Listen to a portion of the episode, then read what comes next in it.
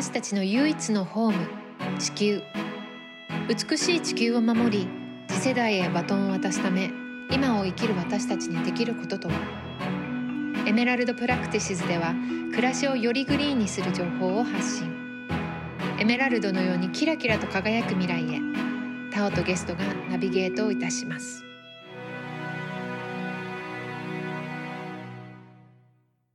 今日はですねお笑いコンビマシンガンズでありましてさらにゴミエンターテイナーとしてさまざまな分野でご活躍されています滝沢秀一さんにお越しいただいています。よろしくお願いします。はいよろしくお願いいたします。マシンガンズの滝沢です、はい。お願いいたします。今も、えっと、お笑いのお仕事と、そしてはい。ゴミ収集のお仕事どちらも両立されてるでしょそうです。両方ともやってますね。もうあ。そのゴミ清掃員の方は丸8年ですね。すごいはいですね、9年目に入るところです、ん。はい。じゃあ早速そのゴミ収集のお仕事を始められるきっかけとなった話と、そこから今発信をしていくっていうところに至るまでのお話をちょっとお伺いできたらなと思うんですけども、はいえっともともとだから8年前に、えっと、妻が妊娠したんですよ、はい。で、えっと、40万持ってこいって言われまして。でね僕がねそのお笑い芸人としてねやっぱりその仕事みたいのがやっぱりあんまりなかったんですね、なのであじゃあこれはアルバイトでもやろうかななんて思って、はい。い、くつかアルバイトを受けたんですよ、はい9個受けたんですけれど僕その時36歳だったんですけど全部落とされたんですよね。ものの見事にもうあのうんともう本当に電話越しでもうダメだみたいな感じで言われたそのでれはお笑い芸人というお仕事を説明されると向こうがあちょっとみたいなこともあったんですかね？それもありましたね。だからまあねアルバイトだったら簡単に3日あると思ってたんですよ。もう本当にねあのカラオケ店だとか、うん。あとはもう夜中の工場だとかコンビニとかも売ったんですけどもやっぱりちょっと休みたい時に休ませてくれみたいなこと言うとやっぱりもう全部ダメなんですよ、でもう本当にお笑いやめようかなと思った時にあそうかお笑いをやめたあー友達はいっぱいいるなと思って、うん。その人たちってなんか就職してるじゃないですか、お仕事してるから口利きでなんかアルバイトでも入ろうかなと思ったんですよ、はいでそのうちの一つがゴミ清掃員だったんですね、はい。で、えー、とだから結局最初はそのゴミに対して思い入れがあるだとか、うん。環境問題がどうだとかでのきっかけじゃなくて、うん。そのもうお金が欲しいからゴミ清掃員になっただけですね最初は。で最初はそのゴミ清掃員をやって、えーいやいややっていたんですよ、うん。いやいや。ね本当はねお笑い芸人でご飯食べれたら一番良かったので、やってたんですけれどそのゴミ清掃員をやるうちにねはい。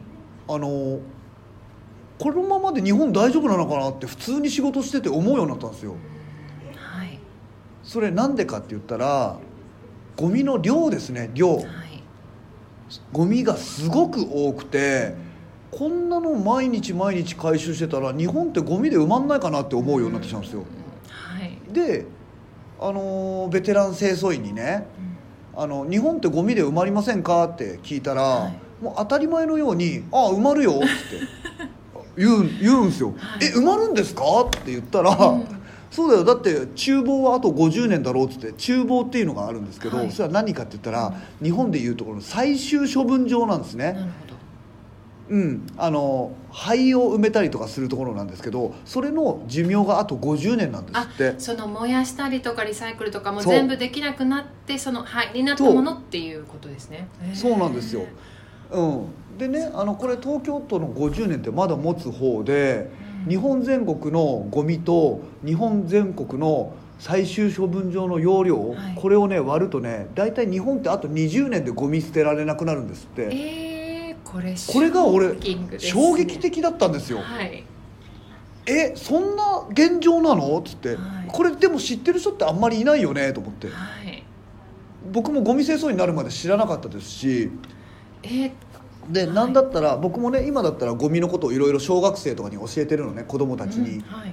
例えば、ね、自分の出したゴミってどうなる？って言ったら清掃工場に持ってくっていう。そこまで結構みんな分かるのね子供も、はいで清掃工場に持ってったらそのゴミってどうなる？って言ったら燃やすって言うんですよ、うん。で燃やした後どうなるって言ったらそこから意外と誰も分かんないですね、うん確かに。意外と魔法のように消えてなくなると思ってるんですよ、実は灰が残ってうん。その灰を埋めるのにまあ最終処分帳っていうところを使うんですけど、はい。それの寿命があと20年なんですよえっとそれはそのうん。例えば、埋め立て地みたいなところには灰が埋まってるっていうことですか、それとはまた違そうです。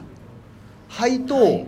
あとは、えー不燃ごみはい。細かく刻んだもう不燃ごみこの2つが埋まってますね、へえそうだったんですね、そうそう。それがもう、えー、と東京都はまだ持つ方で50年。でもえーとね、他の地域で言えば10年しか持たないところもあったりとかするので意外と日本全国で言えばあと20年しかゴミ捨てられないんですよね。でそっからゴミってどうなる？じゃあ捨てられなくなったらどうなるって言ったら実は何にも決まってないんですって。国は何も決めていないとまだ。そうそっから先はどうしようかで止まってるんですってあららこれびっくりしません意外とですねいやちょっとお先真っ暗ですねこれ。20年。そうなの。そうなの。なんか日本って意外とねあの焼却炉でゴミを燃やするんだけど、はい。アメリカって意外と土地が広いから埋めちゃうでしょそのまんま、はい。埋めますね。あどうです？そこそちらは分別とかあるんですか？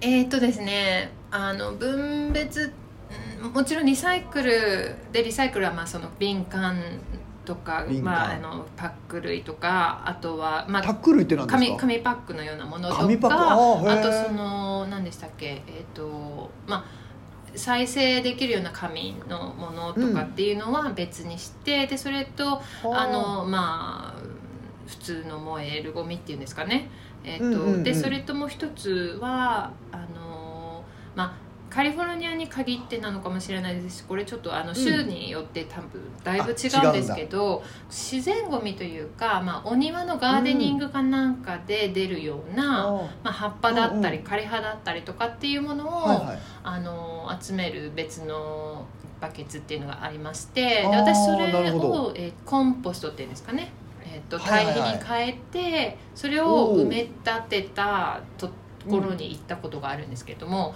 まあ、おー本当にあの、まあ、下はゴミなんですけどその周りにはもうグリーンが生えてるので、本当に山っていう感じになってまして。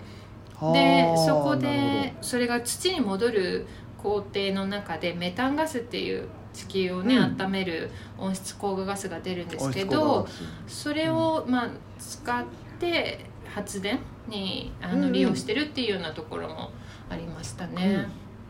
なるほどね、うん。はあ。だから今そこのところは意外と進んでるのかもしれないですねなんかね。どうなんですかね。そのゴミが世界的にどこがどのぐらい進んでいるのかっていうのも私もあんまり詳しくないんですけども滝沢さんから見て日本っていうのはどうでしょう？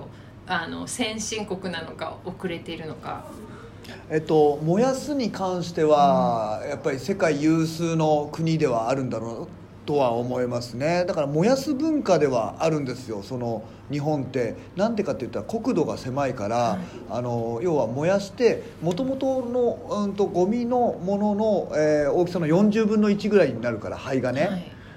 世界の焼却炉のほとんどは日本にあるらしいんですよね。へでそれを先進国というと,、えー、とまたちょっと違うのかなとは僕は思ってたりとはしますね。その二酸化炭素とかはやっぱりどうしても出てしまうのでうん、だから燃やさない方法っていうのを考えていかなきゃいけないなとは思いますね。いや燃やすっていうのがいいとは全然思えないんですけどあれってどうなったんですかね。昔すごく騒いでいたダイオキシンっていうのって、そうダイオキシンの問題っていうのは、は意外と今日本って焼却炉の技術みたいな焼く技術みたいのがアップしたから、はあの昔はね燃やしたらダイオキシンが出るっつってもう本当に人類で最悪の毒だって言われてたんですよね、はい。ダイオキシンただこれはダイオキシンが発生するには発生するんだけれど、はい。あの言ってみたらね日本は今法律で850度以上で燃やさなきゃいけないっていう法律ができたの。はい850度以上で燃やすとダイオキシンが発生しにくいっていう現状になってもし発生したとしてもその焼却炉の外に出ないような、えーまあ、システムみたいのができるようになったんですよ。うん。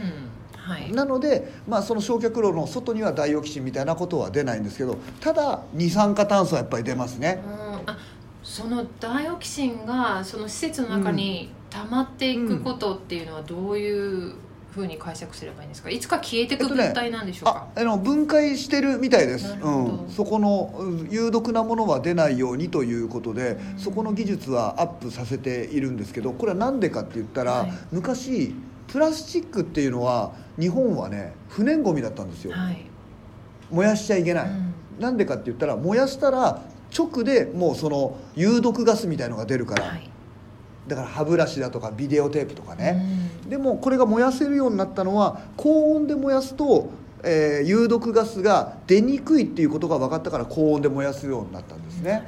うん、なので、えっと、一応今その焼却炉のその外に出るものは、えー何もうん有毒なものが出ない。で、えー中のものも、えっと、何重にもなんかフィルターみたいなのを通すので、えっと、そこのうんゴミみたいなことは出なかったりとかしますね。うんなんか、うん。憶測ですけどこの20年で、ね、もうゴミを埋めるところがなくなるとか、うん。処理ができなくなる。それに対して対策が取られてないってなるとなんかこう、うん。今までの傾向でいくと日本は違う国にそういうものを、ね、押し付けたりとかしちゃうんじゃないかなと思ってそれもなんか難しいところでね、まあ、その世界の規約みたいなのがあったりとかするので例えば、ね、う輸出するにはできるものがあればする可能性もあるけれど例えば医療系のものって日本国内から出しちゃいけないんですよ。なるほどなので結局ゴミは溜まっていくので何かしらの解決策は見つけなきゃいけないんですね。そうですよね、うん、例えば中国ショックみたいのがあってね、はい。その段ボールだとかペットボトルだとか今まで全部買ってくれたのが買ってくれなくなっちゃったからどうしようかってなったら今度は今東南アジアの方にプラスチックの方を輸出してるんですね、はい。でも多分東南アジアの方でも意外とそのコントロールができてないからいいずれ多分もう輸出輸輸入禁止になると思うんですよ東南アジアの方も。うんそうなった後どうするかって言ったらまだ何も決まってなくて結局のところ日本の中でちゃんと、えっと、循環するようなシステムを作れないと、うん。まあ日本の将来はないかなとは思いますね。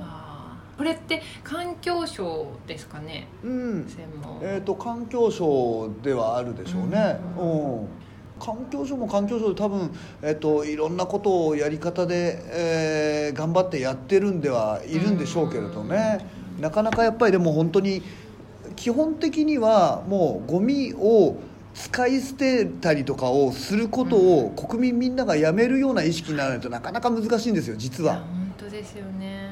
うーん。でもまあその意識って意外となくて僕もなんかそのねゴミを減らしましょうっていう活動をしてるんですけれど、はい。意外と SNS とかでやってたら、やっぱり大量消費大量生産が今までの日本を支えてきたんだって信じてる人がやっぱりいまだにいるんですよね、はい、そうですね、でも実はもう今って若い子たちと僕結構喋ったりとかするんですけど物を持たない美学みたいのも結構生まれてきてたりとかするんですよ、いや思います。物を持たないっていうね、意外とそこら辺を理解してないでまだ作り続けてる企業もあるっていう今ちょうどねその中間のところなんですよ時代が移り変わる瞬間のあたりなんですよね。この間私も日本にちょっと帰っていた時に、うん。もちろんもう自分はゼロ・ウェイストっていうライフスタイルもやってますし、まあ、その使い捨てのものを受け取らないまずもう手に取らないっていうことで、まあ、レジ袋なんていうのはもうそのね、素晴らしい。ベーシックなものなんですけども例えうんうん。ばそのお店に行って、まあ、これはちょっとうん。年齢差別になってしまうかもしれないんですけど今滝沢さん。おっしゃったその本当に日本を経済大国にしたっていう、うん。その世代のやっぱり方たち方たちね、は、あのレジ袋結構ですって言ってもうん。いやただだからうちはうん。みたいな感覚なんですよね。で、うんそういうことではなくてこれはまあいらないこともういらないものだし無駄なものなんですっていう感覚がなかなかないというか、そうなんですよね。だからただならもらわないと損だっていう感覚の人もまだいるんですよね。ね不思議ですよね。であとねやっぱり東京都内だとやっぱり有料袋みたいなことはなかったりとかするのでゴミを捨てることがタダだとやっぱり思ってたりとかするんですよ、でもゴミを捨てることってのはやっぱり税金を使われるっていうことなので意外とそこら辺の感覚がやっぱりまだ鈍いのかもしれないですね。鈍いでしょうね。やっぱり一ね回捨ててしまったものは自分の責任だっていう感覚じゃ少ないですよね、これ意外とだから日本に限ってかもしれないですけれどゴミって出して燃やしたらそれでもうお金がかかんないとかじゃなくてゴミって維持するお金が大変なんですよ、うん。日本でいうと、はい。これどういうことかって言ったら最終処分場で灰とか埋めるでしょ、はい。そこにも雨降るじゃないですか、で雨降ったらその灰を通るからあのすごい汚い水になるんですね。ああそれは川に流れますよねあだい。で海には流れないようにするんだけれど、ね。これをあの下水にそのままあまりにも汚いから流せないんですよ。うん。だから一回きれいにしてから下水に流すんですね。なるほど。これがね年間でだよ。1年間で東京都だけで25億円かかるんですよ。すごい。だからお金がかかるんですよやっぱりゴミってね。だから少なければ少ないほど本当にいいんですよいやーもうちょっとショッキングな数字がいっぱい出てきますけども。結構知らなくないですか、はいこういうことって。知らないしであの、うん。ゴミ問題って環境問題やってると皆さん取り扱ってほしいっていう声って今までも頂いていたんですけど、何が難しいって、やっぱり地域によってだいぶその扱い方が違ったりするのかなと思っていたんですけども。ああ確かにね。まあでもうん。やっぱり日本全体で考えていかなきゃいけない問題っていうのは絶対にねありますよね。だからやっぱり子供のうちから僕はゴミの教育をやるべきだなとは思ってますね、授業で、はい。絶うん対、ゴミ育って言うんだけど、はい。僕はゴミのことをねなんかあの授業でまあ本当に1年に5回でも6回でもいいんだけどう子供にまあリサイクルだとかあとはゴミをねあのやっぱり増やさない、うん。えー努力をさせるだとか、うん。そういうことをやっぱり僕なんかねあの学校でそういうことを習ったことがなかったから、やっぱり学校で教育するとやっぱりだいぶ変わってくるのかなとは思いますいやね。絶対そうですよね。うーん。小学校とか私焼却炉っていうのがあったと思うんですけどみんなあるのかな？あった。今もあるんですかね？あの昔はありましたねありましたよね。僕の頃は。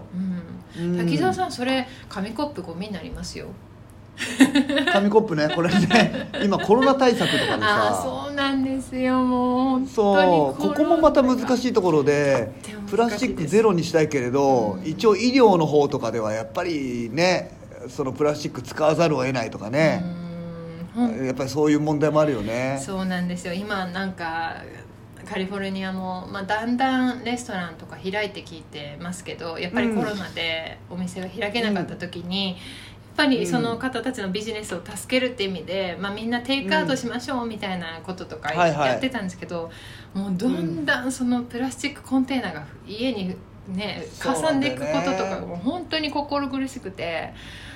皆さんのビジネスを本当に助けたいんだけどもやっぱりそこのジレンマがねすごくあります。そうかまたね、あゴミゼロにしようと思ってたらなかなか辛いですいやよね本当にそうなんですあのうん。日本のゴミっていうのは特徴としてどういうものが多いんですかね、やっぱりあのいろんな国の人とお話しさせてもらったんですけどやっぱりね僕ね僕のう日本あの目標というのは、は日本のゴミをやっぱり減らすことなんですよ、はい。で日本のゴミを減らすことで一番の壁にぶつかるのが生ゴミなんですよね、うんで世界の、まあ、生ゴミっていうのはそんなにね水分を含んでなかったりとかするんですけれど日本の特徴ってね水分を含んだ生ゴミが多いんですよ。なるほど、うん。なのでねこれがねなかなかの大敵で重みも出るし例えばゴミを収集する時にあのね各家庭から出るねゴミ汁あれがねギュッとね圧縮されるとすごい臭いのね。うんあれが僕らにかかったりとかするんですよ。でもう一つ問題なのは焼却炉って火で燃やすでしょ、はい。だ結局のところ湿ってるものってやっぱり燃えにくいんですよ、うその分エネルギーかかりますよね。そう。それがねもうあのエネルギーがかかるということもあるしうん。例えばそのエネルギーが税金だっていうこともありますしやっぱりいいことはあんまりなかったりとかするんですよね。うん。で結局日本は生ゴミをなんとかしなきゃ僕はいけないなとは思ってますね。うんフードロス問題ですよね。フードロスなんかもそうですよ。だってほとんど食べられあもう手のつけられていないものがね捨てられて僕なんかゴミ清掃員やってると本当にね信じられないぐらいまだまだ食べられるものが捨てられてるんですよ、ねえ私 YouTube 拝見したんですけどびっくりしました。メロンとかそのまま入ってるとか。メロンとかもそのまま入ったでしょ。多分お歳暮の時だったから多分もらったもんだと思うんだよね。いやもうであとね米米。ね米とか捨てる感覚が本当に信じられないですけど。そうでしょ？だから秋とかになると結構結構捨てる人いるのよ。いや不思議ですね。新米買うと。ね。でねあとねそれは YouTube で言ってなかったかな。あのうーんとねそれは企業のゴミだったんだけど形の悪いイチゴがもう本当に大量に出んの。もう段ボールでいうと9箱ぐらいその農家さんがとかではなくて企業。えっとね企業っていうのは、はい。まあ言ってみたらまあ、えーメーカーさんだよね。なんかあのそのう形のいいえーいちごを売るっていうことでうん。形の悪いのを全部ゴミにするんですよ。あー悲しい。そう。それはねあの回転板ってわかる？ウィーンっていう後ろのやつ。はい。圧縮あれでね圧縮されるともうねもう赤い汁がドバーって出たりとかするのいやすごい衝撃映像だよ。そうなんですよね。なんかその形が悪いだけで味はね、うん。衰えないのに売られないっていうそうだからのは本当に。そういうのもうん。ねやっぱり利用していかないとねよくないよね。うん。まあ、そういうの取り組まれてるところもあったりとかするので、本当にこれ聞いてそうだよね。えあのいらっしゃる方でそういうのあの検索していただければそういうところから、ね、お野菜取り寄せたりとかっていうのもできると思うので、はい、ぜひと思います。うん。まあ、フードロスそのさっきのお歳暮とかお中元っていうのって、もうん。うやめませんって思っちゃうんですけど 私ダメなんですかね。もうさ金券でいいんじゃないかなと思っちゃううの、いんやでももうそれだとやっぱりちょっといやらしいかなっていうところもあるかもしれないけど金券で金券を捨ててるってやっぱり見たことないのよ俺は。確かにそうですね。でやっぱりその食べ物とかでって形に変わると好きじゃないともう本当に干物セットだったりバームクーヘンだったりもう高級ゼリーだったりとかうん。もうあらゆるものが捨てられてるんですよ。うん。だから直接お金だったら捨てないなとは思うんだけどねうん古き良き伝統というかそういうねその。日本そうなのんだよね。いい部分でもあるとは思うんですけどこの間もあの、ね。バレンタインの時にねあの、うん。タレントさんがもう義理チョコ文化やめませんかみたいなことを言ってうん。こうあのソーシャルメディアでは結構わーってなってましたけどいやそう本当に、まあ、感謝の気持ちを伝えるっていうのは別に他にもできるんじゃないかなとは思ってしまいますよね。そうだよね。やり方もあるだろうしね、うん。きっとね、うん。コンポストっていうのはどう思いますか、やっぱりやってた方がいえー、いですか、ね。と僕なんかはねコンポストを最初あのちょろっとやってたんですよ、はい。でね僕東京のね、まあ、マンションで住んでるから、は最初のうちはね家庭菜園でねきゅうりとかを作ったんですよ。そのできた肥料で、はい。でもねそんなに肥料ってやっぱりいらないんですよ、うん。うんうんとなるとねやっぱり梅ね例えば地方の方で畑とかね庭とかあればいいけれど、うん。意外とコンポストなかなか難しいですなるねほど、うん。やっぱりあとは買ってくれるシステムとかあればね作った肥料を。うん。なるほど。LA カウンティっていうそのロサンゼルス市の、まあ、うん。くくりの中に住んでるんですけど、そこでは、えー、とその先ほど私が言ったその3種類の、えー、とゴミの分別にさらにその家庭の生ゴミも受け取ってくれるっていうサービスを始めるって言っていたんですよね、だけどまあこれもコロナでちょっと延期になっています。そうですよね。うん。だからそのコロナの時だけはその燃やすという文化そのうん言ってみたらウイルスを焼却しちゃうっていうことでは有効だったりとかするんですよね。だから一長一短みたいなところがありましたよねなんかね。うんなんかこう、難しいです私の周りで本当にコンポストうまくいってる友達なんかはほとんどその土の量というかその大変になる分があんまり増えていかないっていうようなことを言ってましたけどね。やっぱりこう微生物のバランスとか、その食べてくれるのでそんなに増えないっていう話もね聞いてますけど、私はもう庭があるので庭に埋めちゃうんですけど。それでも一番いいですよね。うん。そうですね。だから一回ちょっとコンポストのね箱みたいのがあるからマンションの人たちに呼びかけて、うあの生ゴミをその中に入れて、うんうん。あの肥料にするとかいいのかないと思ってたりそうですよね。だからマンションとか集合住宅であれば、そういうとこがうん。集めてくれるっていう、そういうサービスも必要だと思いますし、ニューヨークなんかはあのグリーンマーケットっていうファーマーズマーケットみたいなところに持って行ったりとかしたりね、うん。できるんですよね。面白いですね、うん。そう。うん。そんなんあればいいんですけどね日本もね。日本もね田舎の方をやっぱり農家さんに持ってったりっていうのはあるみたいですけうどね。んうん。なんかその生ゴミは生ゴミで集めてる地域もありますしね、うん。地方だったらね。はい。うん。そうそうそう。なんか日本ではね固形燃料にしてる地域もあるらしいですね生ゴミ、うんうん。あのねえーっとね三豊市っていうところかな。香川県の三豊市っていうところでね、はい。あのーその生ゴミとこれはねプラスチックも入っても大丈夫なんですよ、うんうんこれまたやっぱりその生物で発酵させて固めてあのなんていうのかななちっちゃい鍋とかの下にさ青いさ、うんうん。あの固形燃料とかあるの分かります。ああいうのをなんか作って売ってたりとかするんですってへえ面白い。だからこれもなんか全国に広がればいいのになーなんて思ったりとかするんですけどね。なるほど。まあでも本当にそうですよね。並行してやっぱりゴミを減らすっていうゴミ育をしていきながらも、やっぱりもう絶えず出てしまっているものをどうにかうん。再利用できるっていうことを一緒に考えていかなきゃっていう、そうなんですよ。だから僕なんか本当にゴミ清掃員やってるとさ、うん。あの粗大ゴミとかも回収する時にね、あのもう袋から出されてない新品の自転車とかも回収したりとかするの？なんでだろう。ソファーそう。これ結構びっくりするでしょ？だからもうソファーとかもほとんどまあすごい新品じゃん綺麗じゃんまだまだ全然使えるじゃん欲しい人まだまだいるよとかって思うんだけどもう本人がゴミだと思った瞬間にゴミになるんですよ。意外とさゴミってなんだろうなっていうことをやっぱりずっと考えてるじゃないですか僕なんか、うんそうなるとなんか綺麗だからゴミじゃないとか汚いからゴミだとかっていうことじゃなくて、うん。やっぱり人間が思った瞬間これもうゴミだと思った瞬間にゴミになるんだなってやっぱ思ったんですよね。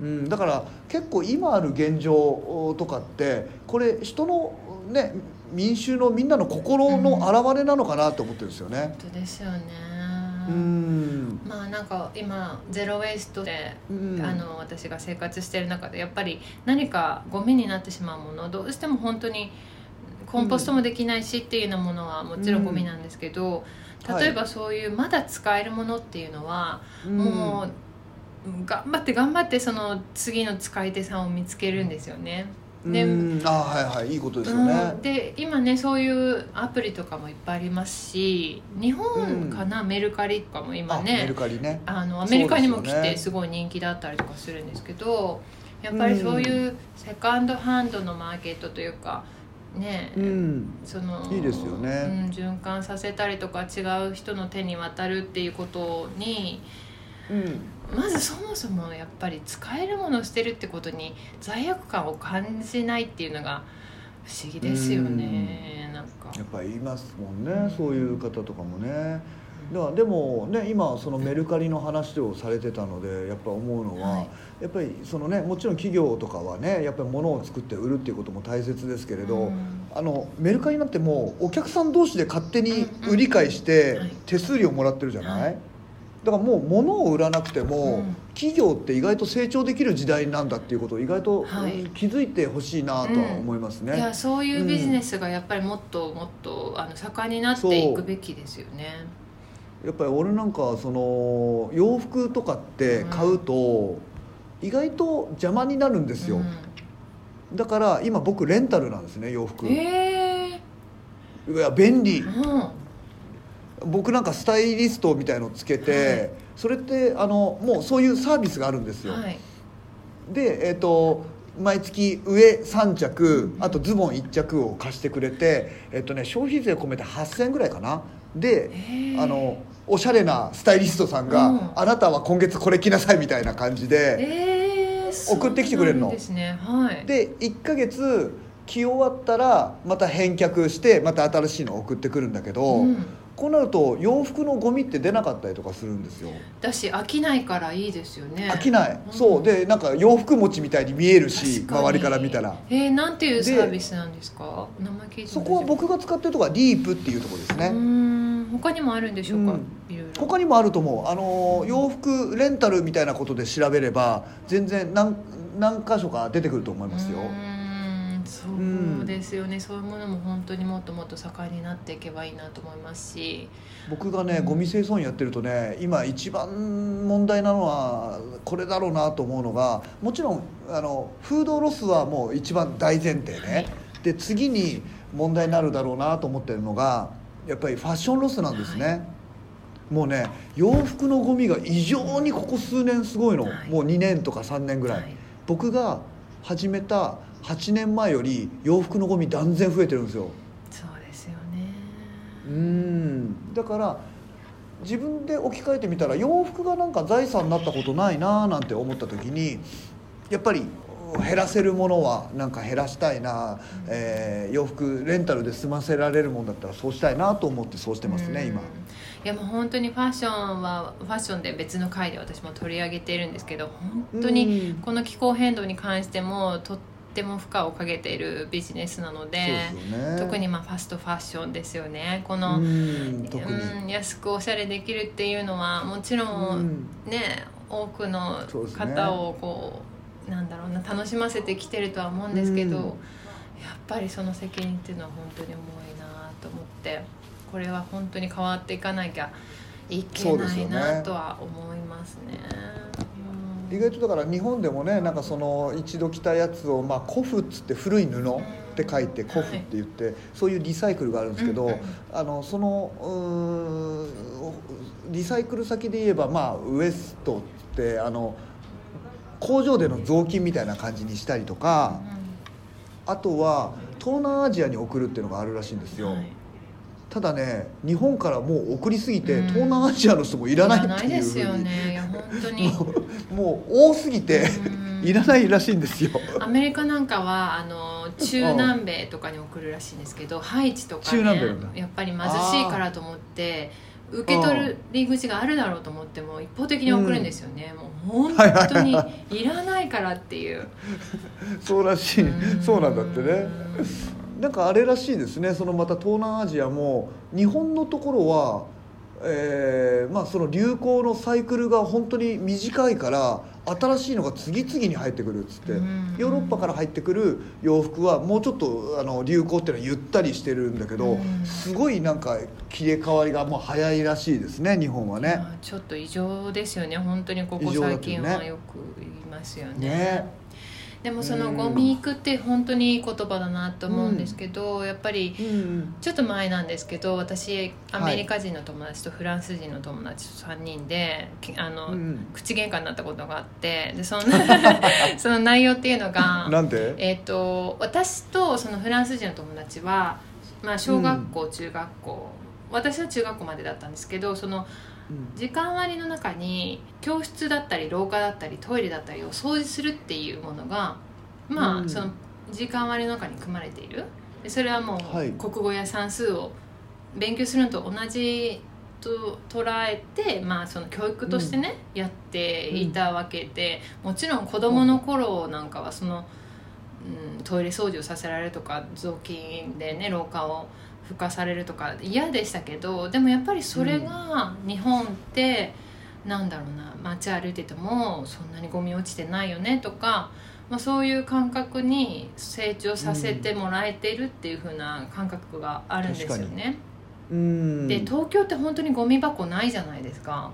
はい。ね、で、うんうん。やっぱりゴミ箱がないことによって持ち帰ってっていうそういう発想になってると思うんですけどニューヨークなんかはもう本当にワンブロック毎コーナーにゴミ箱があるんですね。うん。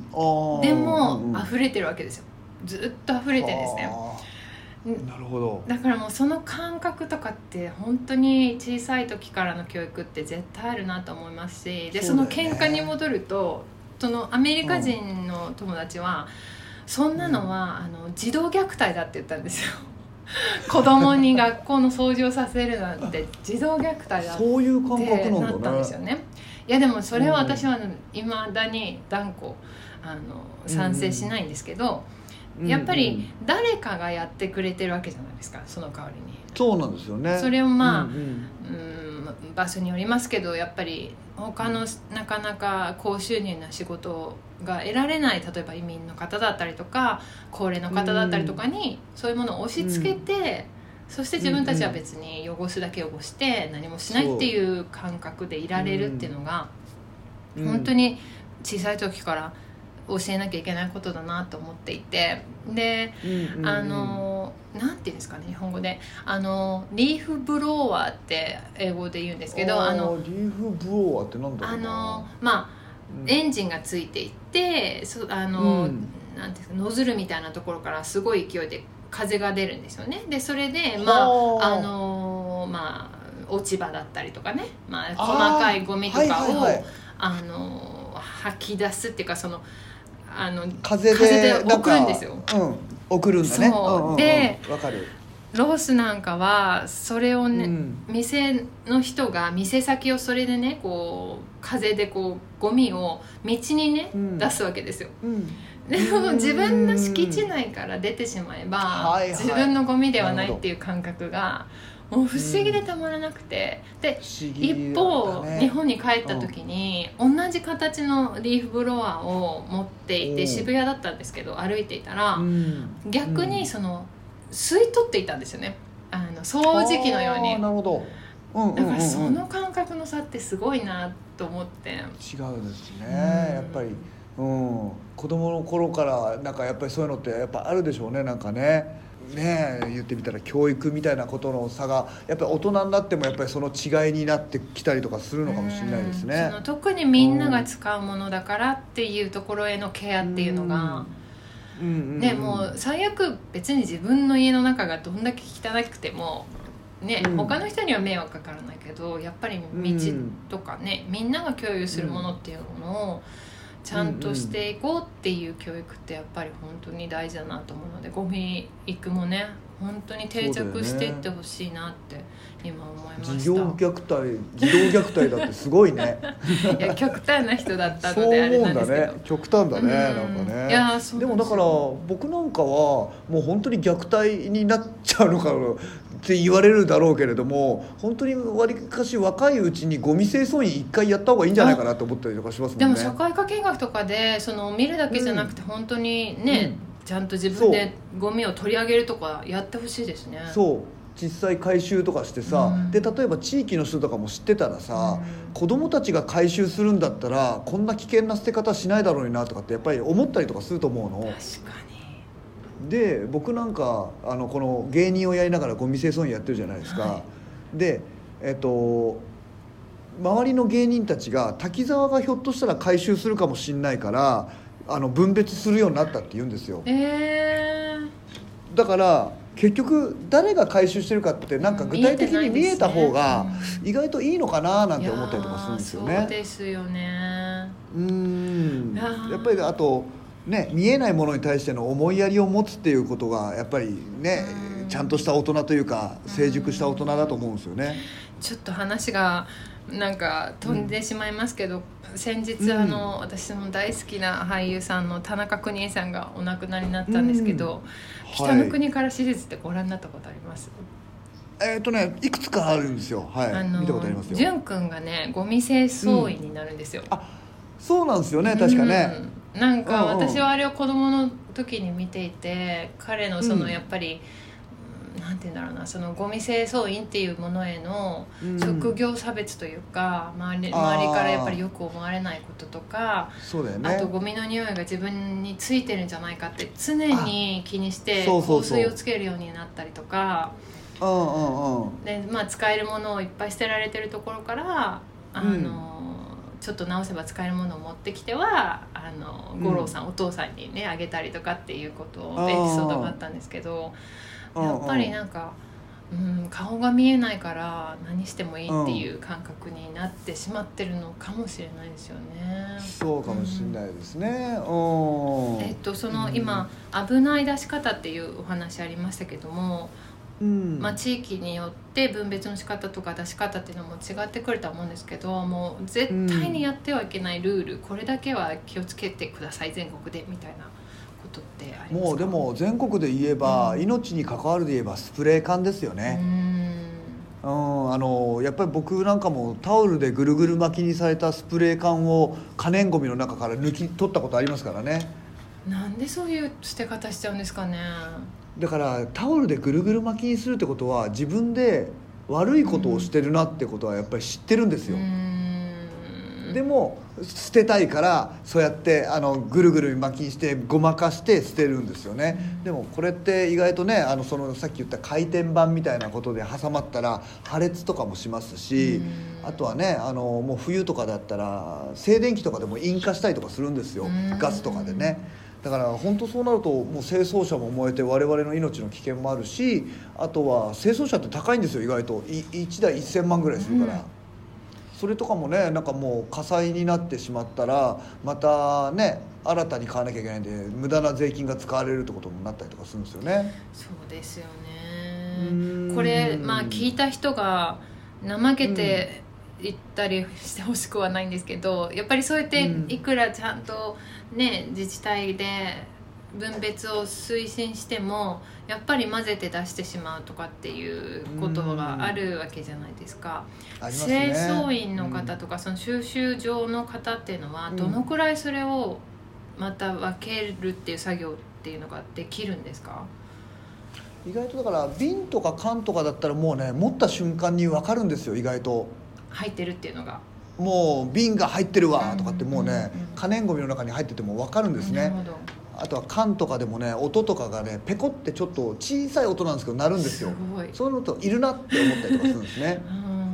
でそうなるともうやっぱりそのまま見逃すことができないので手を止めてその可燃ごみを開けて袋を開けてあほらやっぱり缶があったみたいな感じで取り出したりとかするんですね。意外と結構ね汚い地域といいますかあのルールを守らない地域って結構みんな守らなかったりとかするんですよ。こうなると結構大変なんですよね。一個一個開けて取り出してみたいなことの繰り返しなんで。でね1箇所2箇所とかだったらいいけどそれが1日300箇所とか500箇所とかあるんで、うん、結構大変なんですよ。その車に乗せる前に開けないともうその回転板に入っちゃったらもう分別できないってことですよね、そうそうそうそうだあと不燃ごみとかだとねちょっと気をつけてほしいなと思うのがもう包丁とかもやっぱり飛び出してきたことがあるんですね、うん、うん、だからもうガムテープ1枚とかねかましてくれると意外とそのねあの袋を破って飛び出てきたりとかしないので意外とだから回収員がどういうね、えー、回収をするのかってちょちょっとだけ想像してくれると嬉しいですね。本当ですね。今日これ一番大事な話かもしれないです、うん、もう本当に。そうなんですよ。皆さん気をつけましょう、うん、そうですね。その他やっぱり私たちが身近にできること気をつけていけることっていうのは。これ本当に必要かなっていうのはやっぱりちょっと思ってほしいかな、うん、買う前に、ね、やっぱりそのゴミ自体をそう、うん、ゴミ自体をやっぱり減らすことが一番大切かなとは思いますね、はい、うん。で、えー、もちろんリサイクルとかリユースとかもいろいろあるんだけれどやっぱりもう一つなんかね R を加えるというか、えっと、リデュース、リユースリサイクルなんですよ、まあ、やっぱもう一個 R 加えるとしたら僕はリスペクトかなとは思ってますね。うん。なんかやっぱりね、その食べ物をこれ捨てる時に誰が作ったんだろうとかね、そういうことを想像したりだとか、ね、あとはもうこういう捨て方をしたらゴミ清掃員が大大変なことになるんじゃないかなって考えたりするのもやっぱりその敬意を払うリスペクトだと思ったりとかするので、うん、なんか意外とリスペクトさえあれば意外とゴミ問題ってちょっとずつ解決していくんじゃないのかなとは思ってますね。なるほど。なんか、ある時からそのお野菜とかね、まあ、私はあんまりお肉とか食べないんですけど、お肉とかにその生産者の顔がね顔写真が載ってたりとかしてする。ことが増えてきたんですけど、そのね、ゴミ清掃員の方収集員の方も地域の方とコミュニケーションが取れるようなことがあればいいのかななんて今思ったんですけど、そうですよね、うん、意外とだから僕はもう最近ねあのもう下心もあるんですけどあのもうすれ違う人全員に「おはようございます」って声をかけてるんですよ。なんでかって言ったら、あの顔見知りになったらクレームの電話をしてこないんじゃないかなって睨んでるんですよね。えクレームの電話ってどういうことですか？いやめちゃめちゃしてくるんですよ。あの朝から出してるのにゴミ回収しなかったよとかって嘘をつくんですね。えー、それ自分が遅いからってことですか、ね、そうですそうです。出せ出せなかったからそうやって嘘をつくんですよ。すごいですねでもやっぱりゴミを見れば分かるんですよ。僕ら集積所全部覚えてるからここのゴミは全部取ったよとかって一個一個覚えてるんですよ実は。で例えばねあのいろんなところでよくする話なんだけどゴミはもう嘘をつかないっていうことが僕の中でありまして、朝から雨降ってるでしょ、はい。でお昼ぐらいに止むじゃないですか、でクレームの電話が来るんですよ、はい。朝から出してるのに取りに来ないっつって。取りに行った時にもうこれ嘘だなって分かるんですよ、なんでかっつったらもうゴミが濡れてなかったりするんですね。ね。こうなると朝は雨降ってたのにおかしいじゃないかってやっぱりゴミのゴミ自体は嘘つかないんですよ意外と。ううん。んなので意外とねなんかそういうのでもう嘘つくのはやめてほしいなとは思いますね。うんちょっと残念ですねそれは。そういうところやっぱりいますようん。そういう人は。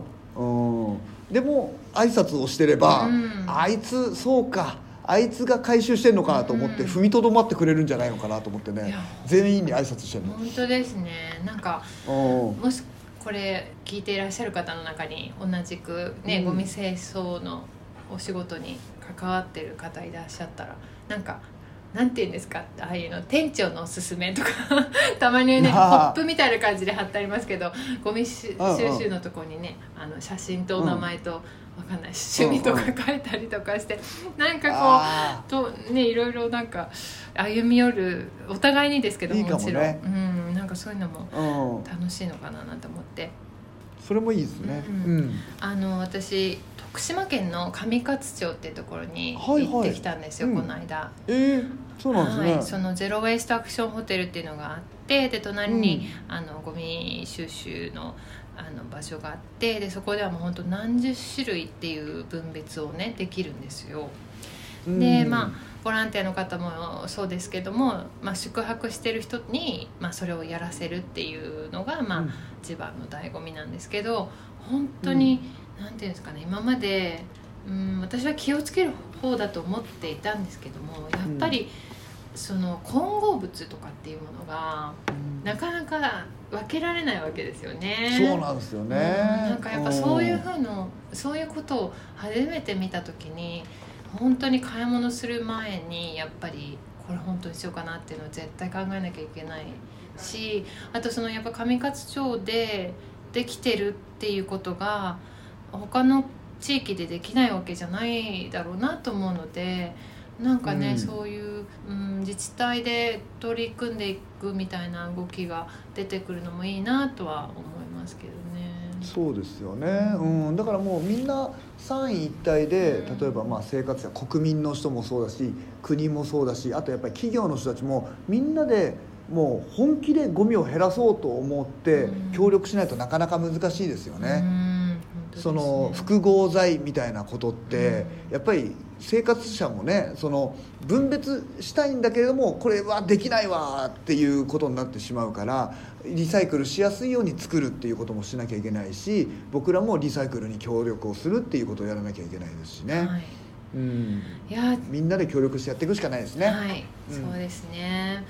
うん。滝沢さんのこのゴミ育だったりとかする活動っていうのはどういうところで他に見ることができますでしょうか？私も YouTube 拝見したんですけど。はい。あそうですね。とそう YouTube もやってます、えー、と滝沢ゴミ研究所という名前でですね、えー、と YouTube で、まあ、ゴミのことを発信してたりとかあとはまあ SNS でまあそうですね、えーインスタだとか、まあ、TwitterFacebook やってますのでぜひ皆さんそちらの方チェックしてくれると嬉しいです、はい、エッセイとか漫画も出版されてるんですよね。